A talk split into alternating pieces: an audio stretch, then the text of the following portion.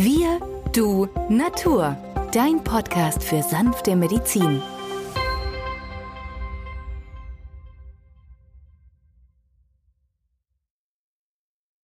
Hallo und herzlich willkommen zu dieser neuen Folge von Wir, du, Natur, deinem Podcast für sanfte Medizin.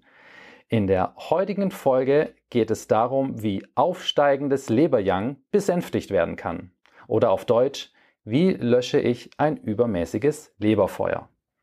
Mein Name ist Benjamin Hartlieb, ich bin Osteopath und Heilpraktiker und mit mir am Mikrofon ist wieder der Arzt, Biologe und Chemiker Peter Emrich. Hallo Peter. Hallo Benjamin. Wie lösche ich denn nun ein übermäßiges Leberfeuer, Peter? Ja, salopp gesprochen mit Wasser, also mit Kälte wenn man das so mal überträgt. Das heißt, wir haben einen Feuerzustand. Das bedeutet, wir müssen jetzt kühlen. Und äh, kühlende Speisen wären zum Beispiel Mungobohne, aber auch Sellerie, Mangold, Aubergine, die hier helfen, unser übermäßiges Feuer, das durch irgendwelche Zustände, emotionale Zustände ausgelöst wurde, zu besänftigen. Aber auch Sauerkraut und Gurke bringen hier ein Gleichgewicht zustande. Äpfel beispielsweise, Brombeeren, Erdbeeren, Grapefruit, also all solche Dinge, die wir sehr gerne essen oder auch die Honigmelone, Johannisbeere, Mandarine, Orange, all die helfen mit Sauerkraut oder Sauerkirsche oder Stachelbeere oder der Zitrone hier eine gewisse Kühle zu verleihen, ohne aber alles zum Abkühlen zu bringen und in einen Kältezustand zu überführen. Patienten, die Sesamöl oder Olivenöl anwenden, und Sesamöl wird auch in der Ayurveda-Medizin häufig als Massageöl benutzt,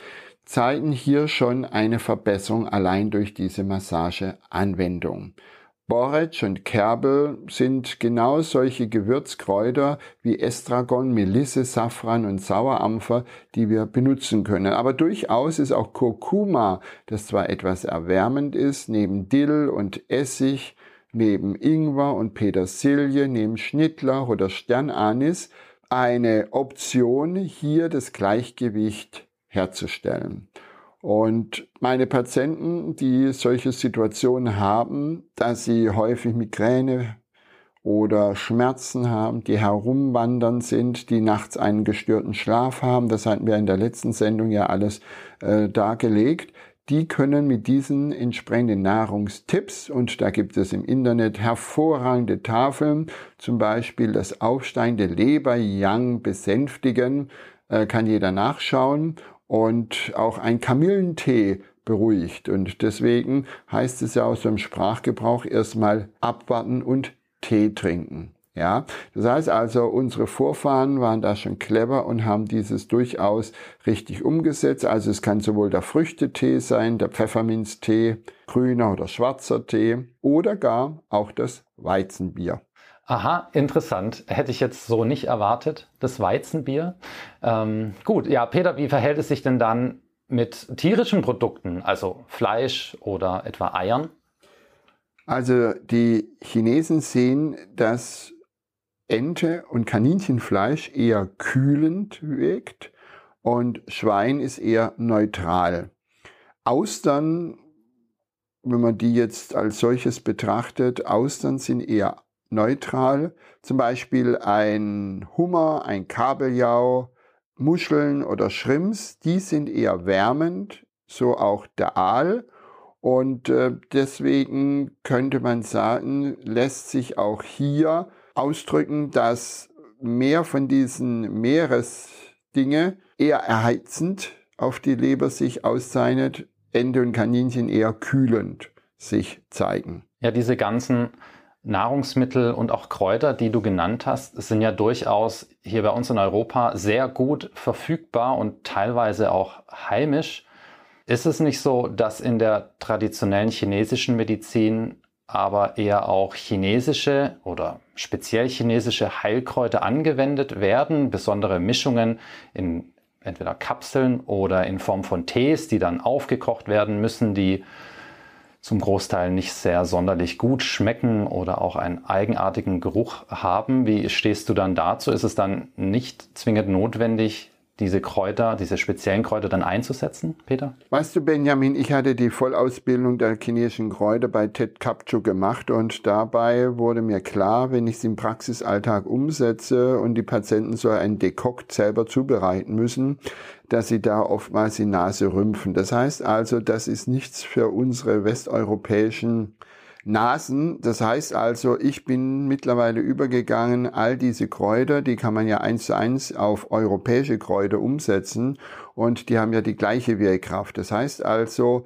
wir können hier elegant ähm, unsere heimischen Pflanzen benutzen, die wir kriegen und so soll es ja auch sein, vor Ort diese Pflanzen anbauen und verzehren und nicht rund um den Globus transportieren zu müssen, um uns daran zu erfreuen, nur weil das eine Rezeptur ist aus dem 13. Jahrhundert. Ich sehe immer wieder, dass das Pragmatische ist, das einfach Notwendige im Alltag auch anwendbar, um rasch eine Hilfe zu kriegen und äh, wenn ich jetzt zum Beispiel weiß, dass äh, Roséwein zum Beispiel eher einen äh, stärkenden Aspekt hat wie Kurkuma oder Ingwer, wenn ich Patienten habe, die eine chronische Schwäche haben, dann äh, setze ich doch dieses eher als diätetische Maßnahme in den Praxisalltag um und sage zu den Patienten, trinken Sie, wenn Sie mal Alkohol wollen, eher einen Roséwein, wie jetzt ein Rotwein oder ein Weißwein. Und da, glaube ich, können wir unheimlich viel bewegen. Wir müssen unsere Bürgerinnen und Bürger, die uns in der Praxis besuchen, die zu dir in die Praxis kommen, die im Supermarkt stehen, einfach nur darauf hinweisen, Leute, es gibt da was, es gibt da entsprechende Listen im Internet. Schaut mal, was könntet ihr, das euch auch schmeckt, einfach in den normalen Speiseplan mit aufnehmen. Und dann denke ich, haben wir einen wunderbaren Effekt ausgelöst.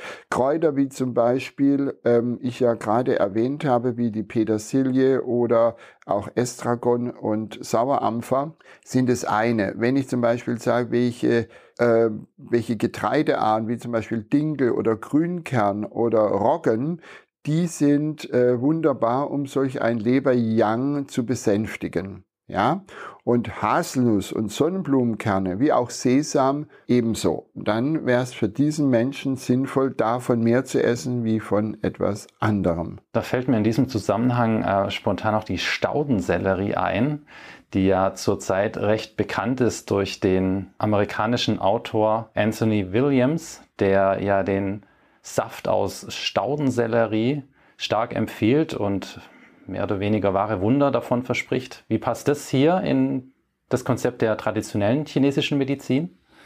Ja, wunderbar, Benjamin, denn mit Staudensellerie können wir wunderbar das Leber-Yang besänftigen, also absenken. Das heißt also, dass hier viele Menschen nun diese Schlafstörungen haben, dieses übermäßige Leberfeuer durch den Stress am Arbeitsplatz und so weiter und so fort, hat er natürlich dort den Zeitgeist getroffen, Staudensellerie. Als ich mein Buch über Sellerie geschrieben habe mit den Halbpflanzensäften, äh, hat es überhaupt keinen interessiert. Ja, jetzt kommt da dieser Williams um die Ecke und die ganze Nation dreht durch, nicht nur in Amerika, sondern auch in halb Europa. Das heißt also auch der junge frische Löwenzahn als Salat zubereitet, ähm, hat die gleiche Wirkkraft, das Leberfeuer zu besänftigen. Ebenso wie auch die Staudensellerie. Also es gibt sehr, sehr vieles, das man tun und machen kann. Und wir haben ja jetzt einige Heilpflanzen, äh, Getreidearten, Fleischsorten und mehr genannt. Und deswegen sollte, wer sich damit auseinandersetzen möchte, sich damit beschäftigen und er wird sehen, was ihm gut tut, was ihm schmeckt und dann läuft alles in den geordneten Bahnen weiter und die Leber macht keine Stauung mehr und die Symptome verschwinden. Okay, Ernährung ist sicherlich das eine, aber es gibt doch ganz bestimmt auch noch andere Möglichkeiten, dieses Leber-Yang zu beeinflussen. Genau. Dumai 20, das ist ein Punkt, der auf dem Schädeldach liegt. Also wenn Nasenspitze verlängert, sich mit der Verlängerung der Ohrspitzen, wo sich die Kreuzungsbahn ist, ja, also ganz oben am Schädel, dort mündet, sagt der Chinese, der, der innere Ast des Lebermeridians. Und wir kennen ja jemand, der zum Beispiel nach exzessiven Feiern am nächsten Morgen mit so einem Eiswürfel oder mit so einer, so einem Eisbeutel auf dem Kopf da sitzt. Ja, der Cartoon, wo ja immer wieder in diesen äh, Zeitungen zu lesen ist, ne, oben kühlen. Das ist genau das, was wir hier spüren, ist das Leberfeuer, das aufsteigt. Das ist auch der Patient, der abends sagt, er hat den Eindruck, sein Schädeldach hebt sich ab. Er hat solche Migräne oder Kopfschmerzen, dass hier oben alles abheben will. Das ist das Typische für den klassischen Leber Feuertyp. Ähm, wir haben dir vorhin gesagt, Leber, Gallenblase gehören zusammen. Die Gallenblase zeigt sich zum Beispiel eher in Kopfschmerz im Schläfenbereich. Dort ist das Gallenblasenmeridian Nummer eins. Das ist das Typische, man hat den Eindruck, der Schädel zerplatzt nach links und rechts. Der Lebermeridian hingegen beginnt an der Großzehe und zwar auf der Außenseite von der Großzehe, dort wo die kleinen Zehen kommen. Und Startpunkt ist am dem Nagelrand und äh, zwischen erster und zweiter Zehe, dort ist Leber 2 und dann zieht es das Bein hoch. Und genau hier in diesem Bereich können wir jetzt mit kaltem Wasser, beispielsweise nach dem Saunabesuch, etwas mit Kneipgüsse die Kälte dort ableiten. Und dieses sehe ich immer wieder bei meinen Patienten, dass die sagen, Mensch, ins Emmerich, wenn wir wieder in unserer Sauna waren, haben ein bisschen Wasseranwendung gemacht, wir sehen besser abends. Und das haben wir häufig, dass wir am Abend, wenn wir am Bildschirm arbeiten, schlechter sehen. Und die Menschen, die in die Sauna gehen, berichten schon nach kurzer Zeit, abends bei der Heimfahrt ist der Blick klarer wie den ganzen Tag über. Und das zeigt ja diese Zusammenhänge, die ja uraltes Wissen beinhaltet, über tausende von Jahren heute noch Gültigkeit haben. Und äh, deswegen soll man dieses Wissen einfach nur nutzen. Nur wer es kennt, kann es nutzen. Und deswegen machen wir diese Podcasts und hoffen, dass wir unseren Zuhörerinnen und Zuhörer Informationen liefern, die sie im Praxisalltag anwenden können. Vielen Dank, Peter, an dich für die ganzen Informationen. Vielen Dank euch zu Hause oder unterwegs fürs Zuhören und bis zum nächsten Mal. Tschüss. Tschüss.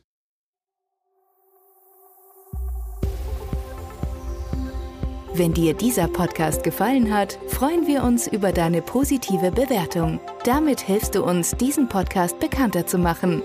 Wir danken dir dafür.